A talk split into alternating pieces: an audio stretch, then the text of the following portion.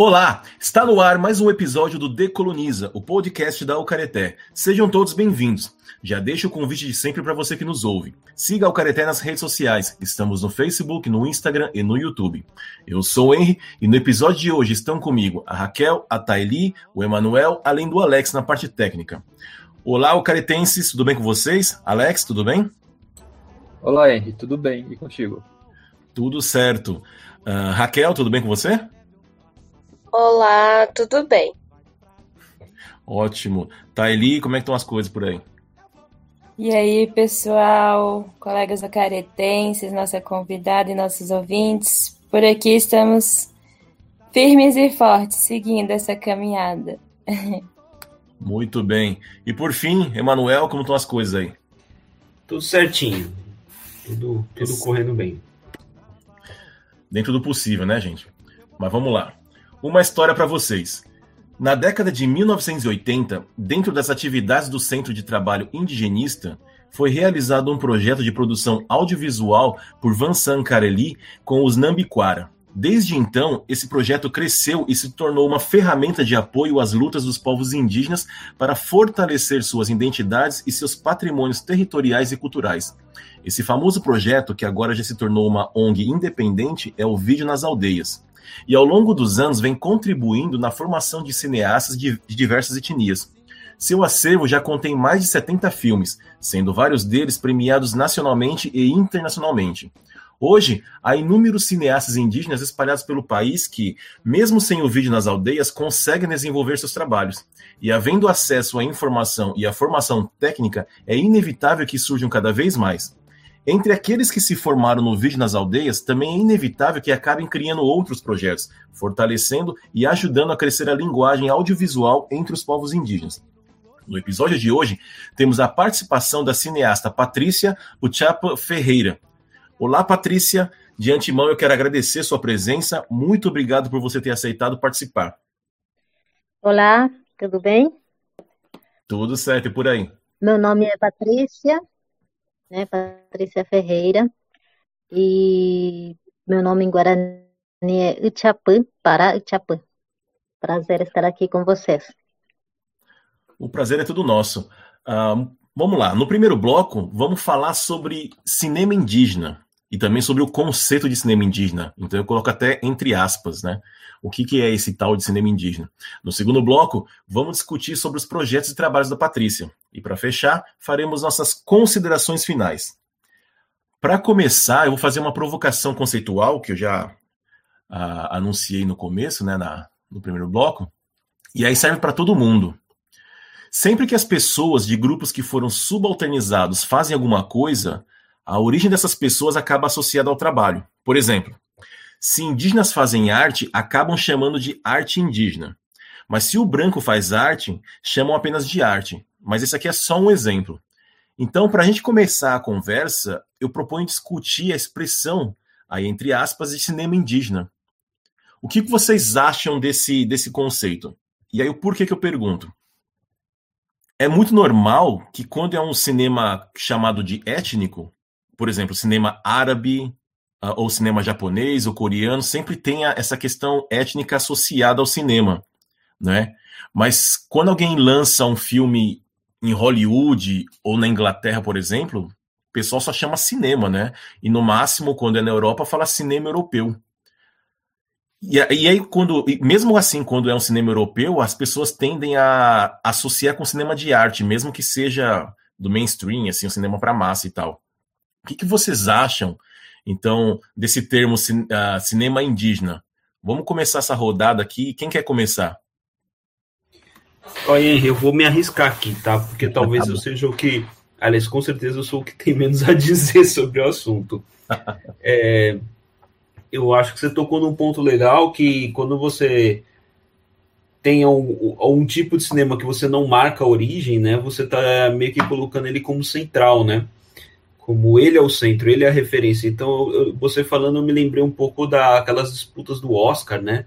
Então, falava assim, por exemplo, aquela categoria melhor filme estrangeiro, né? Poxa, mas o que, que é o estrangeiro aí, né? É quem não é, quem não vem dos Estados Unidos, né? Então, acho que tem essa característica, né? Quando você não, quando você não coloca a origem, às vezes eu tenho a impressão de que está marcando como aquilo é o centro, aquilo é referência e os outros vão ser marcados a partir da, daquele centro. Patrícia, o que, que você acha disso?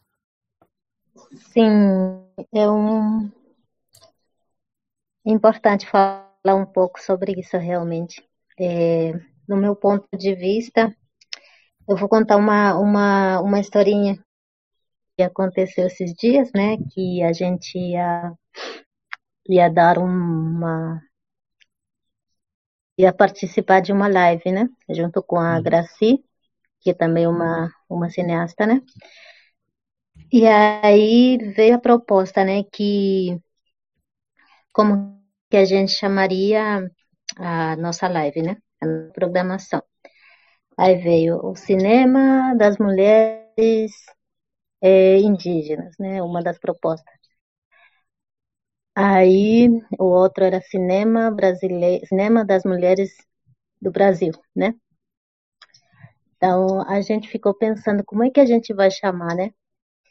E enfim, a gente ficou discutindo uma semana, porque para a gente é, é tão óbvio que quando a gente vê a nossa cara, né, nosso, o nosso rosto na programação, vai perceber que, é uma, é, que a gente é uma indígena. Então, não tem nenhuma necessidade de colocar isso na, nos nomes da programação, né? Por exemplo, cinema, a Graciela vai falar sobre o cinema indígena, tá, tá, tá. Que é óbvio que vai falar disso, né? Então, acho que é, é, é uma reflexão que a gente teve que que a maioria né, dos filmes que, que, que vão ser filmes ou, ou desenhos, né, que vocês bem colocaram, quando é arte né, do, dos povos indígenas, sempre tem que colocar essa arte indígena, né? Sim. O arte, né, não sempre tem que faz questão de colocar, não que isso seja um, um que, que, que, que eu estou me negando a isso, né? Mas é uma é uma coisa que, de certa forma, para mim, no meu ponto de vista, desvaloriza, né, que, que muitas vezes, porque somente não falam, né, que ah, foi lançado um filme da cineasta ou realizadora Patrícia, né, que vai saber que é um filme indígena porque está ali o meu rosto, a minha característica, a minha, né, o meu. Então eu acho que é, não tem nenhuma necessidade né, de colocar isso, né? Claro que de certa forma sempre vai ter essa essa essa característica, essa especificidade, né, que é um filme indígena, né? Mas como bem falou também, acho que Manuel, né? Quando Sim. é um filme é, que não é indígena, é sempre é, um filme, uma arte, né? Qualquer tipo de arte que foram feitos, né? Que são pelos não indígenas, sempre vai ser arte, independente de que tipo de trabalho, né? Mas é, sempre tem que ter essa, esse tipo de, de, de separação, né? Ao mesmo tempo, por mais que não seja uma. Não está dizendo que está criando um, um, mais um preconceito ao falar disso, né? Mas que também, de certa forma, gera essa, essa uma vai por esse caminho, né? Eu, eu penso dessa maneira. É, porque, assim, tudo a gente pode ter um lado positivo e um lado negativo, né? Por um lado, tem essa questão de você acabar segregando, separando, quando você coloca cinema indígena, você está separando ele de um cinema que, sei lá, é o hegemônico, né? Por um lado, então tem essa questão negativa. Por outro, pode ser uma demarcação política, até de uma, uma demarcação simbólica de território. Raquel, você que é das artes também, o que, que você pensa sobre isso? Olá todos, todas, todos. É, eu acredito que também é bem isso, né, de mostrar, né, como que tem sido feito até agora, né, o cinema, né, esse cinema dito indígena, mas principalmente a atuação de pessoas indígenas no audiovisual, né, que daí Se a gente pensar também na questão do cinema brasileiro, né, que também é um nicho daqui, ainda o cinema brasileiro, ele é visto como um cinema também feito muito por pessoas brancas e homens também. E eu vejo o quanto é, é significativo e forte, potente a presença de mulheres indígenas no cinema, né, nesse cinema predominante branco, né, e, e masculino, né. Então, eu vejo que hoje é um desafio, né, continuar a fazer as produções, a fazer também os festivais, né? Eu lembro que eu comecei a, a olhar com, com atenção, né, para isso, porque primeiro eu vim de um contexto amazônico. Então, o cinema, né, da, da minha região já era um cinema voltado para a questão amazônica, não, não só a indígena, né? O que chamam de caboclo, de ribeirinho. E daí, a, partir do momento que eu mudei de região, né, que agora eu moro na região sul do Brasil, eu comecei a ver também o quanto de festivais, outros festivais aconteciam, né? Então, os festivais de cinema indígena também, e o como que tem isso também tem atingido, né, é, também o público de outros festivais, de os festivais que são macros, né? Até mesmo festivais né, internacionais que têm os mais variados né, tipos de filme. E eu acho que também, como foi falado na questão do Oscar, é até mesmo tirar o Oscar como parâmetro de filme bom, porque não é porque o filme tem, por exemplo, premiado por um Oscar que é o melhor filme do mundo, né? Porque não é também uma premiação estadunidense que vai determinar quais filmes valem a pena assistir, não, ou aqueles filmes que são é, colocados como filmes intelectuais, né? Que é, são uns filmes, esses ditos estrangeiros, né? Também como foi colocado. É porque a gente acaba aprendendo a associar o que é hegemônico com o que é bom, né? Quando na verdade, se por um lado você pode apontar que alguma coisa é boa tecnicamente falando, pensando em, não sei, em conteúdo, em mensagem, em estética, isso também começa a entrar muito no gosto de cada um. E aí, nesse sentido, o, o Oscar é muito, é, é bem subjetivo, porque as pessoas votam em quem vai ganhar o Oscar, né? Taili, você não é das artes, mas você é bem engajada politicamente. O que, que você pensa sobre esse termo? Então, estava aqui pensando, né? Não, não, realmente não, não faço parte das artes, mas eu acho que eu sempre estou com um pezinho ali do lado. E talvez só para não repetir muito das coisas que já falaram, mas eu queria, eu lembrei também de uma história que eu achei muito engraçada e curiosa ao mesmo tempo, assim, né? Aqui em Brasília tem um festival muito famoso, o Festival de Cinema de Brasília, né? Que vem artistas aí do Brasil inteiro, é, até os da Globo, não sei o quê. Então fica um grande evento na cidade em relação a esse festival. E já tivemos alguns filmes indígenas, né? É, é alguns filmes dirigidos ou com participação indígena, seja no elenco, na direção, na produção, enfim já tivemos participação indígena. Só que teve um, um, um festival, agora não lembro se foi o de 2018 ou anterior, que eles quiseram se aproximar da pauta indígena e eles fizeram um festival de filme indígena de Brasília. Que eu fiquei pensando, eu fiquei um pouco conflituosa com essa ideia, sabe, na época e ainda um pouco hoje. Falei, pô, é uma iniciativa legal, né? Tem que reconhecer que é uma iniciativa legal, porque tá abrindo espaço para que a gente tenha um, é, um, um local para poder exibir as nossas produções, né? Só que me incomoda de que você tem que segregar. Isso não pode estar tá fazendo parte do festival como um todo, ou concorrendo nas, nas categorias como um todo. Existe o, a parte dos índios, e tanto é que nem era no mesmo espaço da onde estava ocorrendo o Festival de Brasília, né? Foi no Memorial, mas ainda assim, então assim, acabou que no final das contas, as pessoas é, não iam, né? Porque quem estava interessado no Festival de Brasília ia para um outro espaço que não onde estava acontecendo o Festival de Cinema Indígena.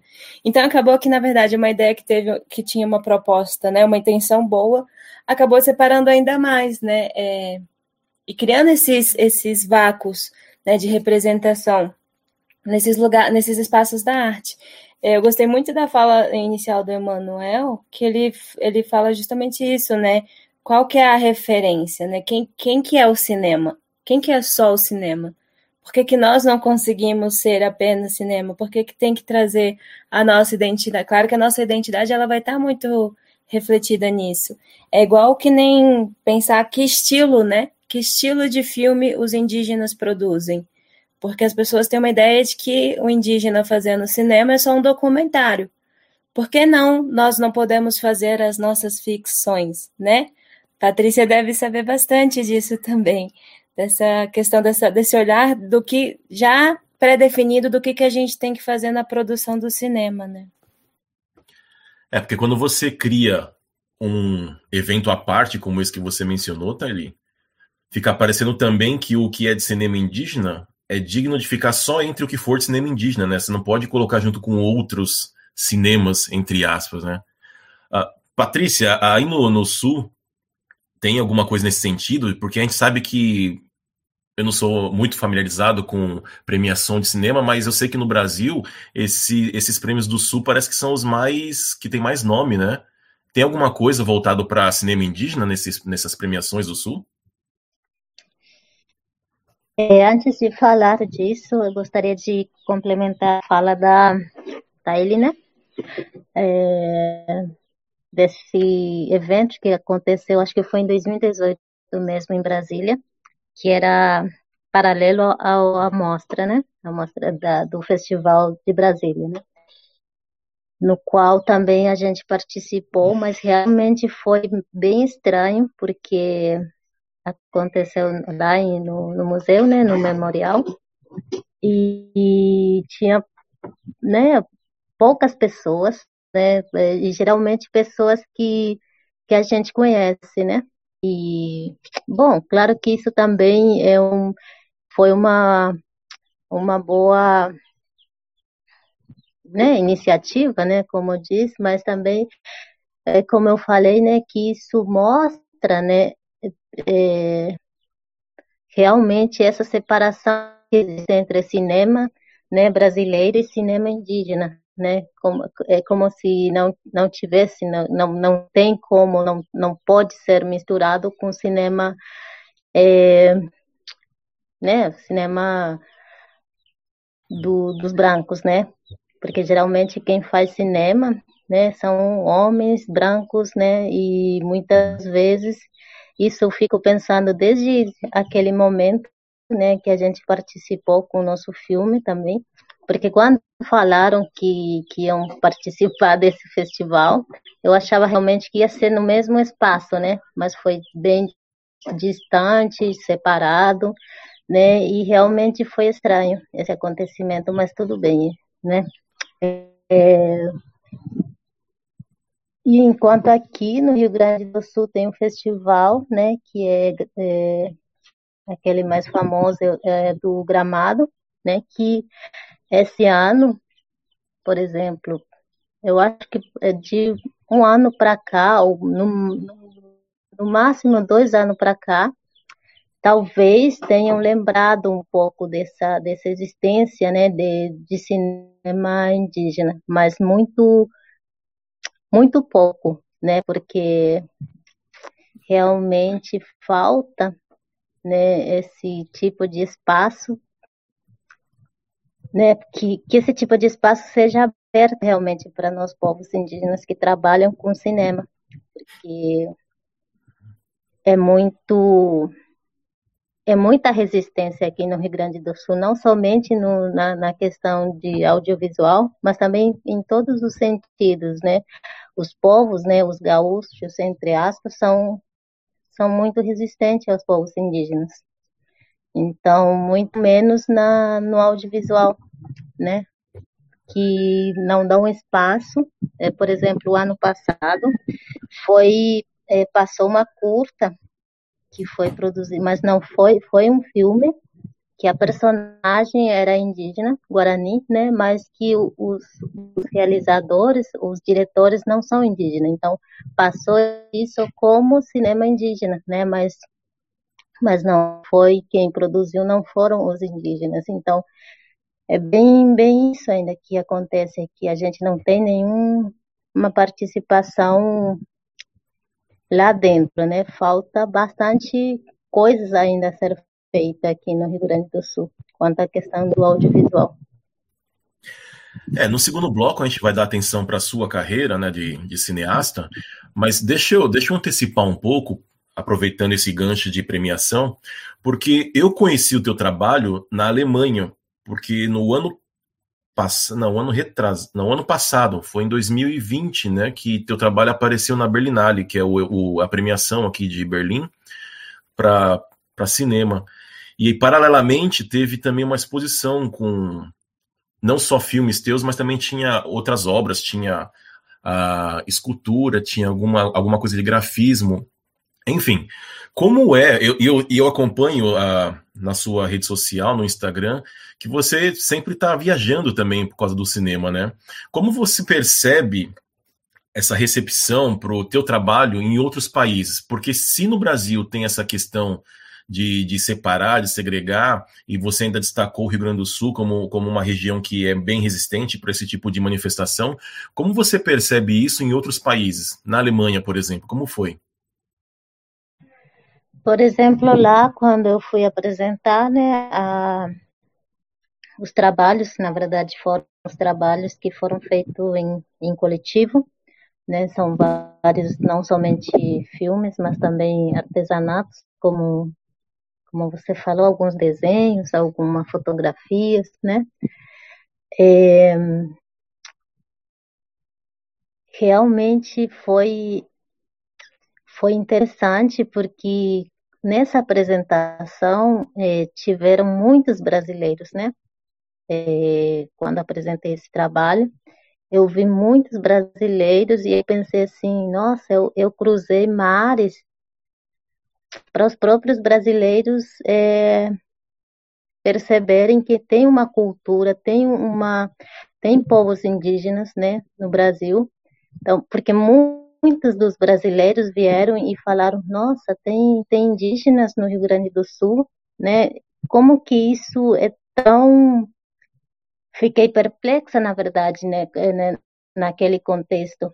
Mas como eu não falava também inglês, né, nem em alemão, é, tem uma intérprete, né, que ficava comigo e, e muitos, eu acho muito mais participativa os próprios, né, é, é, alemães, né, da, pessoas da Alemanha, é muito mais interessado em saber, querer saber, querer, querer né, fora daquela apresentação me chamavam para conversar, então acho que é, foi muito mais receptivo a essa é, pelos públicos do europeu. Acho isso fiquei pensando como que os brasileiros precisam entender muito mais, né, a, a, as manifestações né, dos povos indígenas, não somente Guarani, mas em todo, eu acho, né, que realmente precisa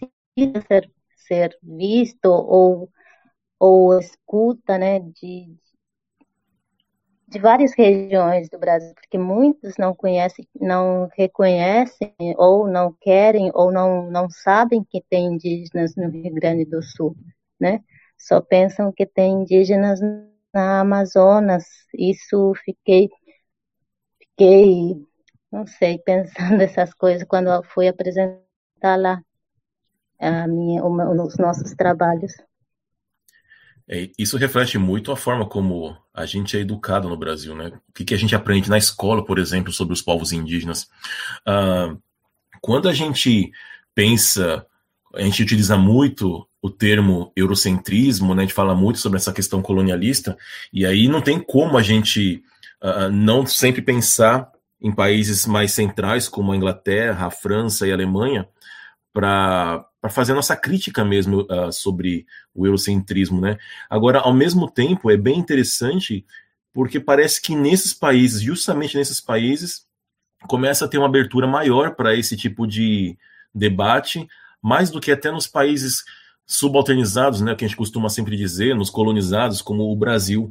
Então, é, é como se este, essa mentalidade ocidentalista tivesse passando, passando por críticas agora na, na, na Europa, mas no Brasil está num momento mais no passado ainda, né? Mas aí, para a gente indo para o final deste primeiro bloco, eu pergunto para vocês, Raquel, o que, que você pensa então para a gente a, fazer, tá, tá, assim, definir sobre esse termo cinema indígena? Você é a favor? Você é contra? O que, que você acha disso? Olha, eu sou a favor que até nesse sentido, né? Não que vá fazer esse, esses subgrupos, né? Como até nos festivais uh, foi relatado aqui, né? Nessa questão do Festival de Brasília, né? Não como um, um nicho, subgrupo e tal de cinema, mas pensar, né? Nesse cinema feito, né? Por pessoas indígenas, né? Também como a Patrícia falou. Então, né? Porque as pessoas escolhem, né? Temáticas sobre filme, né? Assim como tem outros né, temas a serem debatidos, né, porque também o cinema é um espaço político também. E daí pensar né, quem são essas pessoas que fazem o cinema é, indígena acontecer. Né? Assim como existe a literatura indígena feita por autores indígenas, acredito que a gente pode pensar amplamente em abrir né, os leques de, de, de, discussão sobre isso, de oportunidades, né, porque tem muitas pessoas que querem sim fazer cinema, mas para isso né, precisa de precisa de incentivo né, da, da política pública que a gente sabe que não está tendo, né?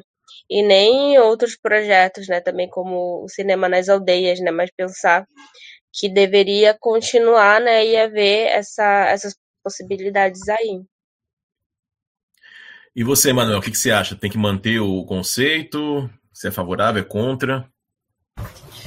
Cara, eu não sou uma pessoa que tem muita condição de opinar, né? Vou brincar aqui com a, aquele episódio da, da atriz aí, a gente falou do Oscar, né? Foi comentar o Oscar, eu falei assim, eu não tenho como opinar, mas Agora brincadeiras à parte.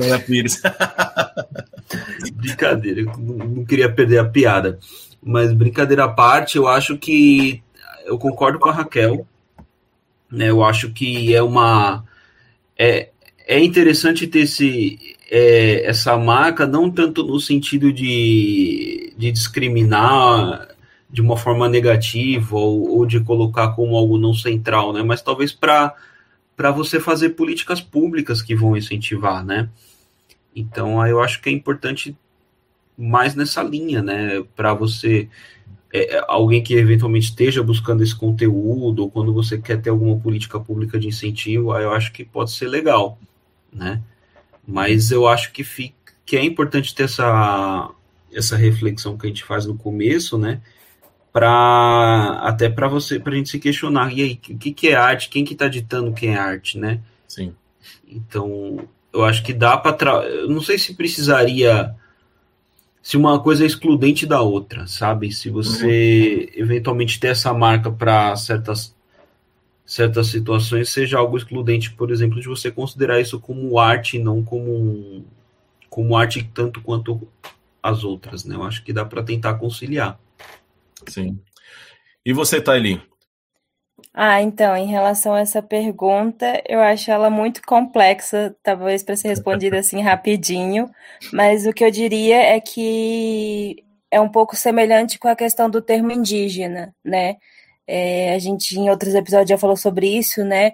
É uma palavra que nos foi dada, que não nos representa em toda a nossa totalidade, mas é uma palavra que nos une para a luta, né? Para a luta da representação. Então a gente tem aqui, tem Cubeu, tem Guarani, tem Terena, nas nossas diversidades, nós nos encontramos nessa palavra indígena. Então, eu acho que usar o termo cinema indígena, ele tem um, uma proposta pro, política, né, para trazer essa força de representação, só que, ao mesmo tempo que ele, ele, ele serve para isso, ele já precisa de uma desconstrução, né? Patrícia estava falando, né? Porque tem aí tem o cinema indígena das mulheres, tem o cinema indígena ficção, tem o cinema indígena documentário, tem o cinema indígena, enfim, várias categorias, né? É, mas que é, tem que existe, acho que tem que ter um certo cuidado tanto na desconstrução e como a gente usa. O festival que eu comentei, por exemplo, tentou numa boa proposta, né, criar um espaço para o cinema indígena e mais segregou do que realmente é, fez com que pessoas fossem para o festival. Então é, é um, é um é complexo para a gente resumir aqui. e você, Patrícia, como cineasta, o que, que você pensa para a gente dar um, para gente terminar esse primeiro bloco? Ai, é, sim, como o pessoal fala, né, bem complexo, mas é, realmente ela serve, né, como acho que alguém falou sobre sobre isso que não existe políticas públicas, né, para esse tipo de trabalho, né, falando em audiovisual, né? Sim. Porque realmente seria bom, né, falar isso cinema indígena, né, como, por exemplo, para abrir algum edital, né? Tem, muitas vezes são chamados assim, tem, edital que, que é para para indígenas, né, algum edital, mas nunca é para indígena, porque realmente são cheios de burocracias. Então, muitas vezes, um indígena que trabalha com audiovisual não consegue acessar esses editais. Sempre tem que é, chamar alguém, né, não seja, não seja indígena, para poder é, preencher alguns formulários, por exemplo. Né? Então, muitas vezes eu fico questionando essa questão de políticas públicas para audiovisual, que realmente, que seja realmente para a questão indígena, né? Quando fala que é para indígenas, que edital, ah, abriu o edital para indígenas, né, para trabalhar com audiovisual, só que muitas vezes isso é muito complicado para acessar o, o, quem realmente trabalha, quem realmente é indígena, né? Então, muitas vezes são, são contemplados aqueles que, que conseguem é, é, preencher o formulário de acordo com, com os critérios, né? Que, então, acho que isso também muitas vezes a gente tem que ter, tomar cuidado, né? Para como e quando chamar questão, né? Por exemplo, povos indígenas, para povos indígenas, o cinema indígena, né? Por exemplo, então que realmente seja para, para povo indígena, né? Então acho que isso não sei é meio complexo mesmo falar e definir o, o que é melhor, quando é melhor, né? Como é melhor sim. chamar.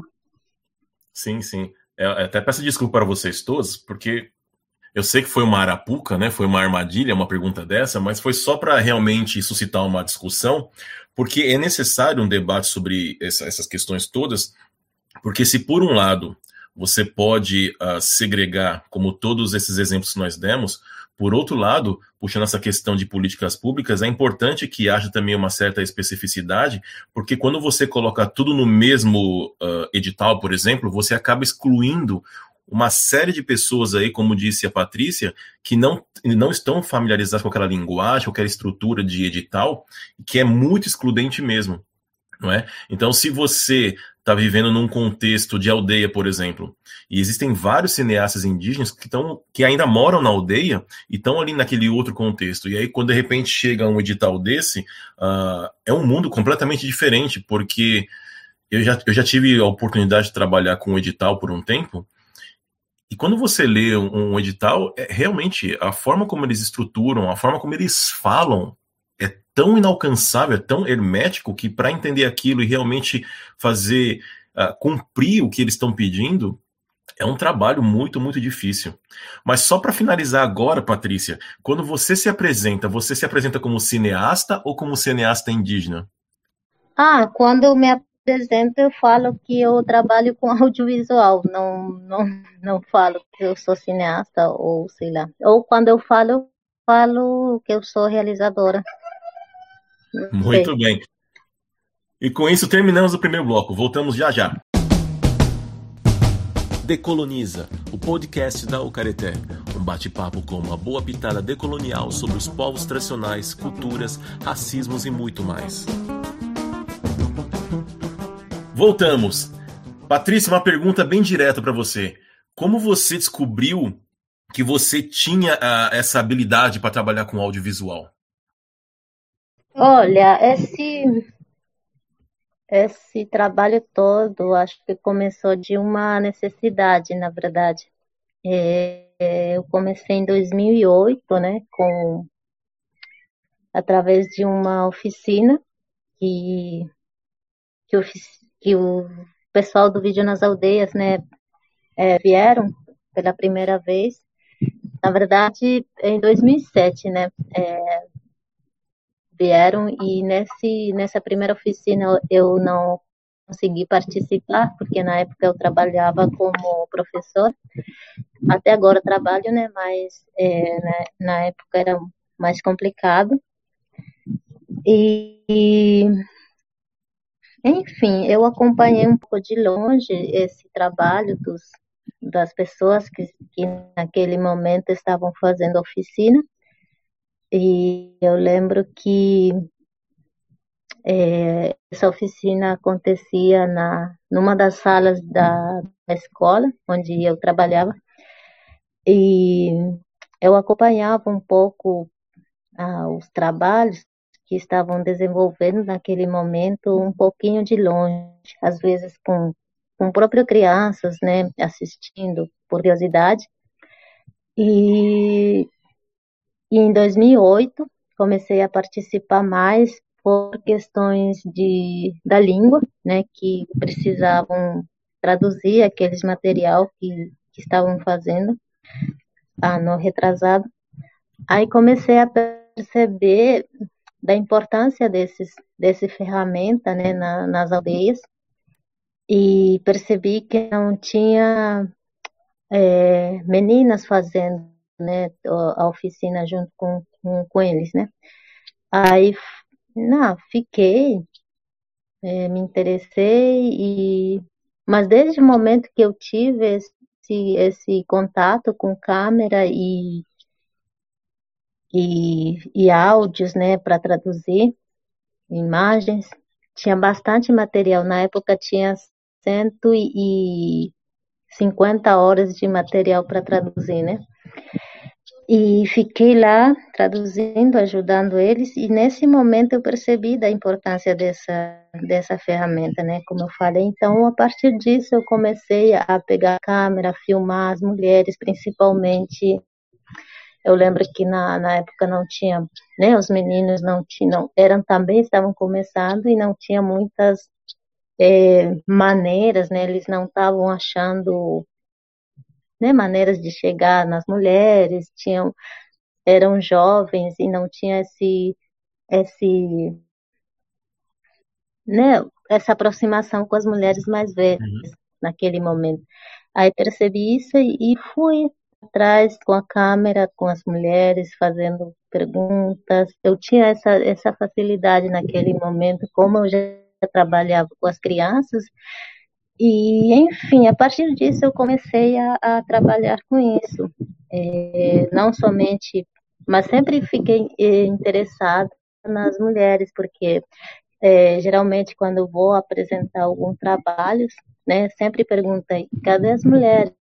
Cadê a participação das mulheres? E sempre vejo que as mulheres aqui na nossa aldeia, principalmente, né, nas reuniões, sempre tem a voz delas, né, sempre tem, assim, quem dá o conselho, quem, né, sempre tem essa participação tão ativa, mas ao mesmo tempo a, a o pessoal de fora, né, que os brancos, né, uhum. não viam essa, essa participação, parece que eu sempre tive essa, esse, esse interesse, assim, é, conversar mais com as mulheres, enfim, a partir disso. Então, pera, você começa traduzindo, depois você percebe que há uma disparidade, que você não percebe, não tem mulheres fazendo aquilo, e aí depois você se descobre com a facilidade para trabalhar nesse meio, né? E aí, enquanto eu fazia a pesquisa, eu entrei no site do Vídeo das Aldeias, e ali diz que você é uma da, você é a mulher que mais produz, né, que mais filma. Quantos filmes você já fez? Sim, a partir então, a partir de 2008 eu comecei a gostar. Eu, em primeiro momento eu experimentei, né, fazer o, o microfone, né? Aí não uhum. gostei daquele que eu estava fazendo, aí peguei a câmera, fui, né, filmar e, e aí eu gostei de atrás da, da, das câmeras e nunca mais parei, assim, filmava as coisas e sempre pensava, né, que tipo de. Porque é, nós, como coletivo, a gente não trabalha com, com roteiros, né? A gente sempre trabalha com. É, deixa eu explicar. É, a gente faz a imagem para depois pensar o, o, roteiro, né? Então, uhum. eu também, com, com, com, com, as minhas imagens, pessoal, faço imagens para depois pensar que tipo de filme que eu vou realizar através, com as imagens que eu tenho, né? Uhum. Então, mais ou menos isso, eu vou filmando as coisas e se der para sair algum filme, eu faço. Então, é, eu faço. No total, a gente tem. Sempre trabalhei com coletivo, né? Então, uhum. no total, a gente tem sete filmes. E depois, é, um filme que eu estou realizando com, com a minha mãe, que tá, não, não está não tá finalizado. Esse foi um, faz mais de, faz bastante tempo que eu comecei esse projeto, mas como para pensar e o que é, né, dirigir um pouco sozinha sobre as mulheres, né? Uhum. É, mas até agora não está pronto ainda esse aí. Mas estou circulando um pouco com alguns trechos, né? E, e outro que o filme que eu fiz só com, com a Sofia, né? Que Tecoati. Uhum. E outro projeto que eu participei do do Nhamonguetá, né? Que está no, no, no Instagram, acho que dá para assistir. Todos. É. Aí, bom, é isso. Eu, na, mane na, na medida do possível, estou realizando sempre, né? Mas, enfim, é, é isso, como eu falei, é difícil trabalhar com isso, mas também, não somente assim, porque eu tenho, eu trabalho na escola também, né? E é isso, assim, nas horas é, mas quando não estou na escola, eu, eu, sempre tento trabalhar com, com isso, com audiovisual, né? Você fica dividindo seu tempo, então, né, entre ser professora e ser isso. filmadora. Uh, você isso. citou agora o Yemonge, tá? E, inclusive, foi esse trabalho que estava na Alemanha, né, na Berlinale. Você citou no, no bloco anterior. E e aí tem a participação da Graça Guarani, da Michele Caioá e da Sofia Pinheiro. E aí, assim, só para quem está ouvindo a gente se dá, uh, entender do que se trata, é um trabalho bem interessante que, na verdade, são trocas de videocartas né, afetivas entre, entre vocês. Aí, vocês gravam, você grava uma mensagem para outra, essa outra grava para outra e fica circulando essas mensagens, esses vídeos cartas, né? Como surgiu essa ideia? Fala um pouco disso daí para gente, por favor. Sim, na verdade, o que foi passado lá em Berlim é, é um trabalho que eu fiz com a Sofia, que é um filme, Tecoati, né? E, e o, e o Nhemonguetá é outro projeto, né? Que, onde ah, tá. as mulheres indígenas participam, também que é a Gracia, a Michele, né? Eu e a Sofia, né? Também. E a Sofia não é uma indígena, mas ela faz parte do projeto. Então, esse, esse vídeo é um videocarta, é um projeto do, do Instituto Moreira Salles, que propôs esse projeto no, no começo da pandemia, né? Na verdade, era para falar um pouco do. refletir um pouco, né? E mandar cartas para essas participantes, né? Que por exemplo, para a Michelle, eu não conhecia, não conheço a Michelle, né, pessoalmente, e a Gracia eu conheço, a Sofia também, então é para mandar essas cartas para essas mulheres, né? Então cada as quatro participantes fazem o seu videocartas e, e mandam, né, para uma das para umas às outras, né?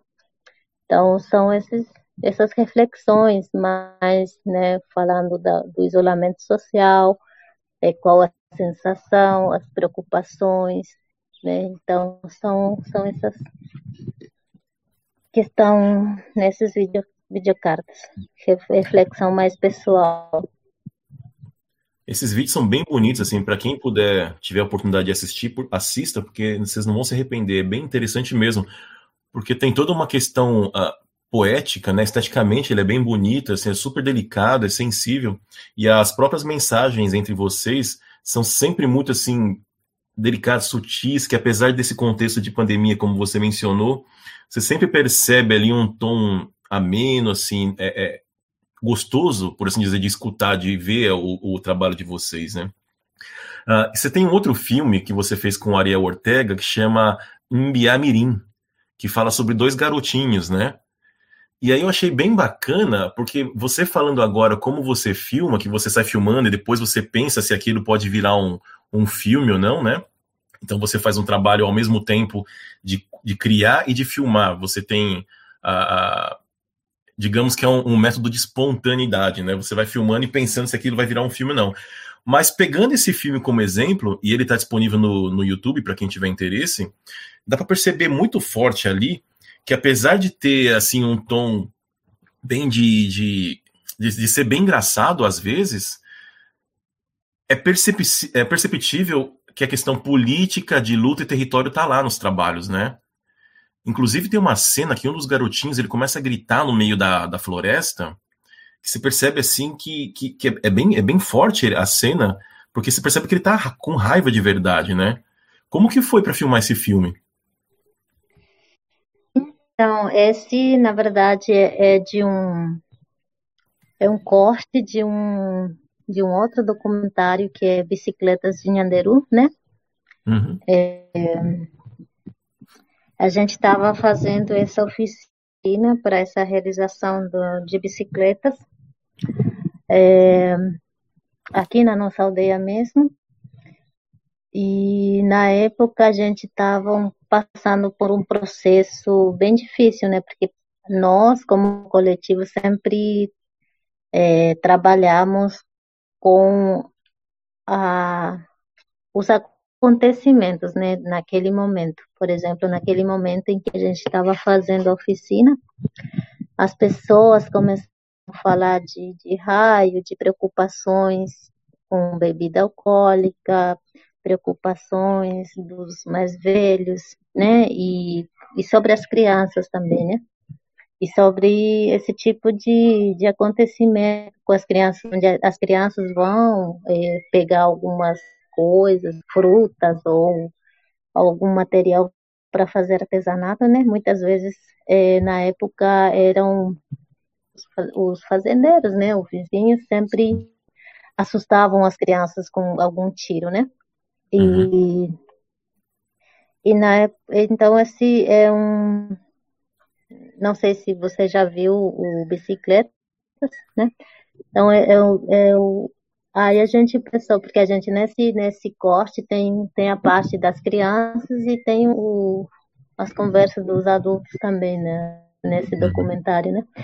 E a gente pensou que poderia ser bem, sair bem um filme, uma curta, né? De só de crianças também naquele, na, daquele filme. E aí, uhum. então a gente trabalhou, é, pra, mas para fazer essas imagens, é, sempre tivemos é, uns dois ou três dias para ver quem que poderia ser a personagens, né? É, tanto crianças como adultos, né? Quem que está mais falam espontaneamente na frente das, das câmeras, sem, né? Então, nesse momento, a gente percebe que o Palermo e o Neneco são, poderiam ser personagens. E, enfim, então os meninos começaram a, a seguir, né, a, a eles, a, onde eles vão, vão fazer as imagens. Então surgiu a partir desse acompanhamento dos, do dia a dia desses, dessas crianças, né?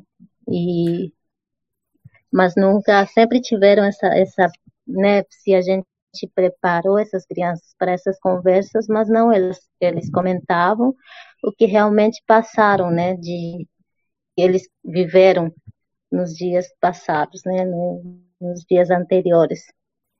Eu não assisti esse filme ainda das bicicletas, mas eu vou até procurar. Mas pelo que você fala, então teve um planejamento para fazer esse filme, né? Porque você começou a, a avaliar quem poderia aparecer no filme para cumprir aquele papel, aqueles personagens, como você disse. Então, na verdade, o seu método é uma mistura de você filmar espontaneamente e também ter um, um estudo para saber quem é que pode participar do, do filme. É uma, uma troca, assim, dessas, dessas metodologias, digamos assim. Sim. É, é, é geralmente é isso, porque a gente também não quer, assim, principalmente com essa escolha de personagens, realmente a gente quer que a personagem fique à vontade na frente da câmera, é isso, a, a nossa preocupação é isso, que a gente não quer é, meio que, ah, a gente chegando lá sem saber se ele vai aceitar ou não, né? então a gente procura sempre nesses dois dias antes de, de de captar imagens, a gente se preocupa com esses personagens naquele uhum. momento, né? Mas as falas sempre são os. A gente já percebe que a, vai ter uma conversa interessante quando elas são filmadas, né? Mas a gente não combina o que, que seria falado na hora de, de, de filmar, né? Uhum. Por exemplo, a gente também se surpreender com, com as crianças que falaram várias coisas mais espirituais, né? Com, uhum. Quando eles vão na mata, a gente não sabia que eles tinham essa, né? Que eles iam falar espontaneamente esse tipo de coisas, né? Uhum. Uh, se por um, por um lado você deixa livre muito a, a fala, né, o roteiro, para usar um termo de cinema, você, quando está filmando, você tem aquelas preocupações técnicas como enquadramento, estética, tudo isso você leva em consideração na hora de filmar? Ou você vai filmando mais no instinto?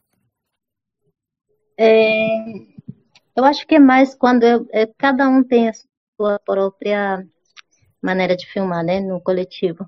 Mas eu, falando pessoalmente, eu sempre me preocupo mais gravar bem o áudio né, a fala das personagens e e claro a imagem, enquadramento também eu fico um pouco preocupada com isso, né, sempre tentando fazer o melhor, mas assim esteticamente imagens estéticas eu eu fico menos preocupada, né, porque vai uhum. vai aparecer algumas imagens estéticas mais por por sem eu perceber mesmo, muitas vezes. Sim.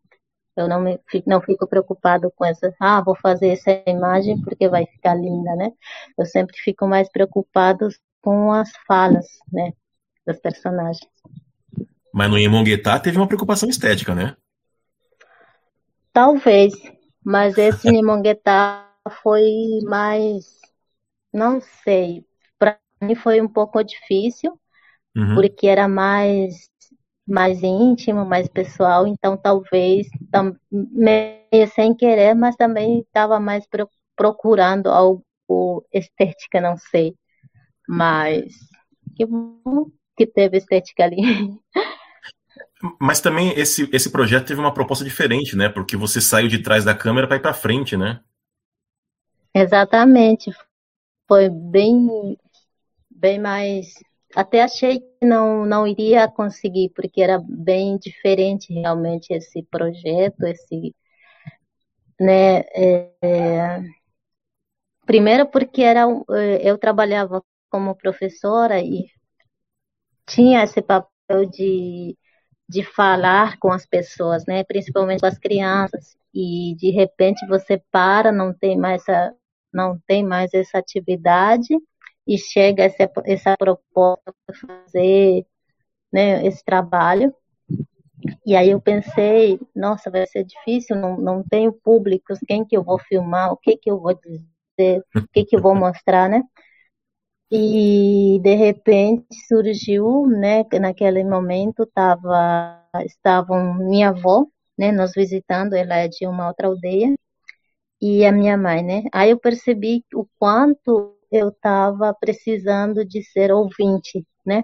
Uhum. E não tinha esse, esse momento de ficar tomando mate, por exemplo, porque você acorda de manhã, você tem que ir para a escola para trabalhar, né?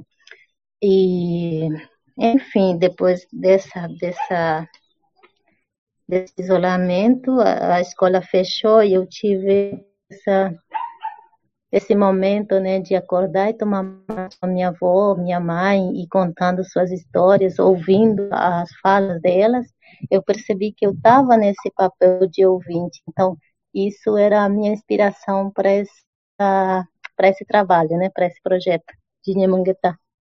Uhum. Poxa, bem interessante. Gente, alguém tem uma pergunta para fazer? Nós vamos terminar esse segundo bloco. É... Ah, Patrícia, achei muito legal essa, a, a, você compartilhar a sua experiência, né? É... Mas eu fiquei pensando bastante, assim, como que foi para você, né? O Henrique comentou aí por alto, né? De ter começado lá no microfone, depois foi aprendendo a câmera, e aí agora, esse ano, se viu né, na frente da câmera ao invés de estar só na produção. Queria saber um pouco mais o que, que você sentiu, né, ainda mais que a gente tem visto vários parentes, porque o cinema indígena, né, esse debate que a gente estava tendo, começou muito com a produção, né? Nós estamos produzindo materiais audiovisuais. Como que foi participar, né? Ser ator, ser, né, ser atriz do filme e eu queria saber, talvez mais você falar um pouco é, para outras meninas, né, para outras mulheres que estão, que vão ouvir nosso programa, é, para outras parentas, o que, que você diria para elas, para elas criarem coragem para começar, né? Que a gente sabe que tem muitas aldeias, e isso a gente vê refletido na quantidade de mulheres presentes, né? Na, na, no cenário do audiovisual. O que, que você falaria para as outras meninas que querem começar também? que é porque às vezes é um pouco desafiador começar sendo a única menina na aldeia, né? Então, o que, que você diria para elas? Sim, é... sobre o projeto, né? É... Acho que esse projeto é... me deu outra oportunidade, né, de, de trabalho também, começar de pensar de outro modo também, além de trabalhar com atrás da câmera e com o público, né, em geral. E me deu essa, essa oportunidade de, de refletir o meu corpo, né, o, o meu corpo feminino, né, indígena, guarani. E sempre tive, né, essa essa curiosidade de acompanhar a força das, das mulheres, né, principalmente quando vejo minha avó, minha mãe, como que ela consegue, né, conseguem ser tão fortes, né, espiritualmente.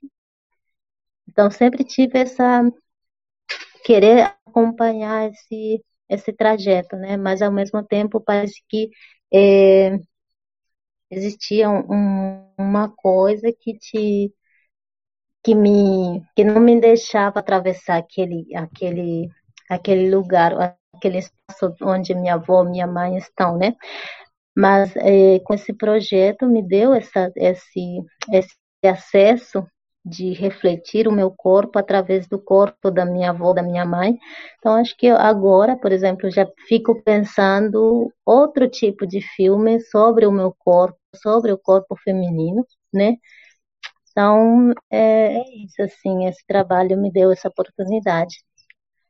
E quanto às mensagens, né, para as meninas, para as mulheres que querem trabalhar ou que estão começando e achando difícil, realmente é difícil trabalhar com isso, né?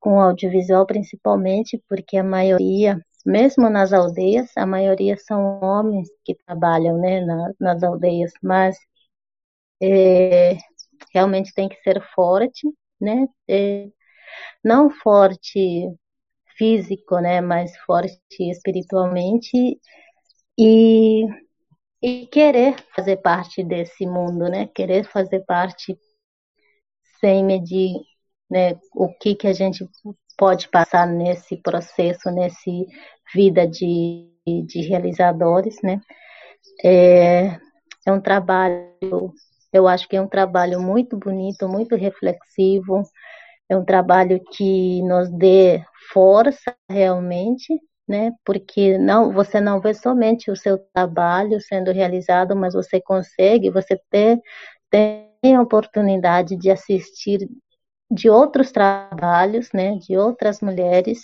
Então isso te dá mais mais coragem para você também continuar com isso. Ou muitas vezes, no meu caso, como não tinha na época em que eu comecei, não tinha parece que essa essa coisa de não ter mulheres é, na época talvez não conhecia, né? Não ter mulheres no cinema parece que isso me dava força para continuar, né? Tanto é, eu sempre tive esse apoio do, da minha mãe, do, do pessoal aqui da aldeia, né? Nunca tive esse problema, mas assim, é, o que realmente me dava essa força para continuar era esse de não ter mulheres no cinema, no caso não conhecia, né? É isso. Bom, se a Patrícia tirou forças do fato de não ter mulheres trabalhando nessa área, que a presença dela e de outras mulheres indígenas deem força para essas meninas se espelharem, né? Bom, com isso terminamos o segundo bloco. Voltamos já já para nossas considerações finais. Decoloniza, o podcast da Ucareté. Um bate-papo com uma boa pitada decolonial sobre os povos tradicionais, culturas, racismos e muito mais. Bom, estamos chegando ao final. Eu gostaria muito de agradecer a Patrícia. Patrícia, muito, muito obrigado por tua presença. Foi ótimo.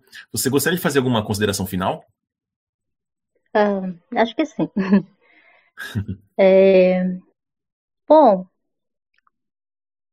só para finalizar aqui, então, a minha participação, é, eu falo em nome do coletivo, né, sempre, e depois eu falo em nome da, da minha comunidade, né, e em nome das mulheres, que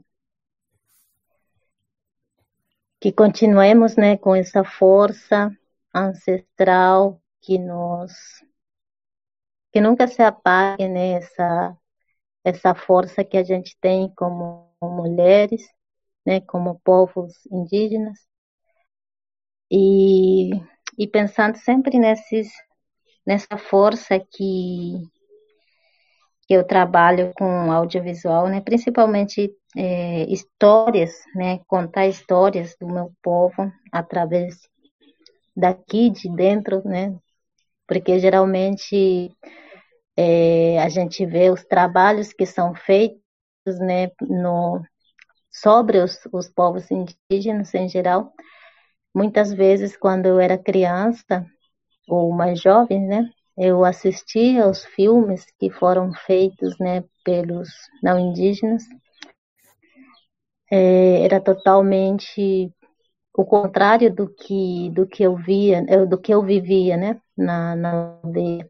Principalmente mostrando essas imagens romantizadas, né, que principalmente os Guarani, né, que são mais espirituais, que não tem, parece que mostra, né, um pouco esta inverdade, né, que onde os, nas aldeias Guarani não existe maldade, não existe problemas, só espiritualidade, com casa de reza, com milhos tradicionais, comida tradicionais, né?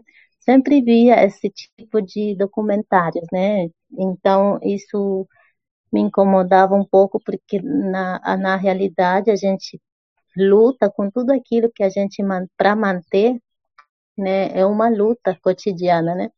Por exemplo, para a gente manter a nossa, a nossas sementes tradicionais, né? A gente luta com com milho transgênicos que são plantados ao redor da nossa aldeia, né? E para manter nosso, os nossos remédios tradicionais, a gente tem que manter a nossa mata, o restinho, o restinho da mata que sobrou, né, para plantação que que foram derrubados para a plantação de soja ou para a plantação de milho transgênico, né?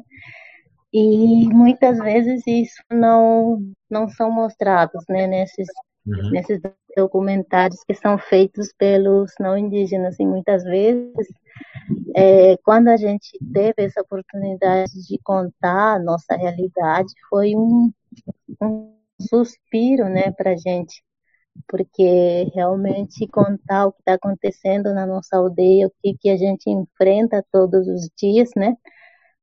E para manter a nossa identidade, né? Então acho que é isso, é um trabalho que precisa ser muito mais ser mostrado muito mais, né? É um caminho longo que a gente está tá começando, né? Por mais que a gente já está trabalhando há mais de 10 anos, né? Com, com isso falta bastante né, trabalho ainda a ser feito para que diminua né, esse preconceito que existente, principalmente aqui no Rio Grande do Sul, que eu já falei, né?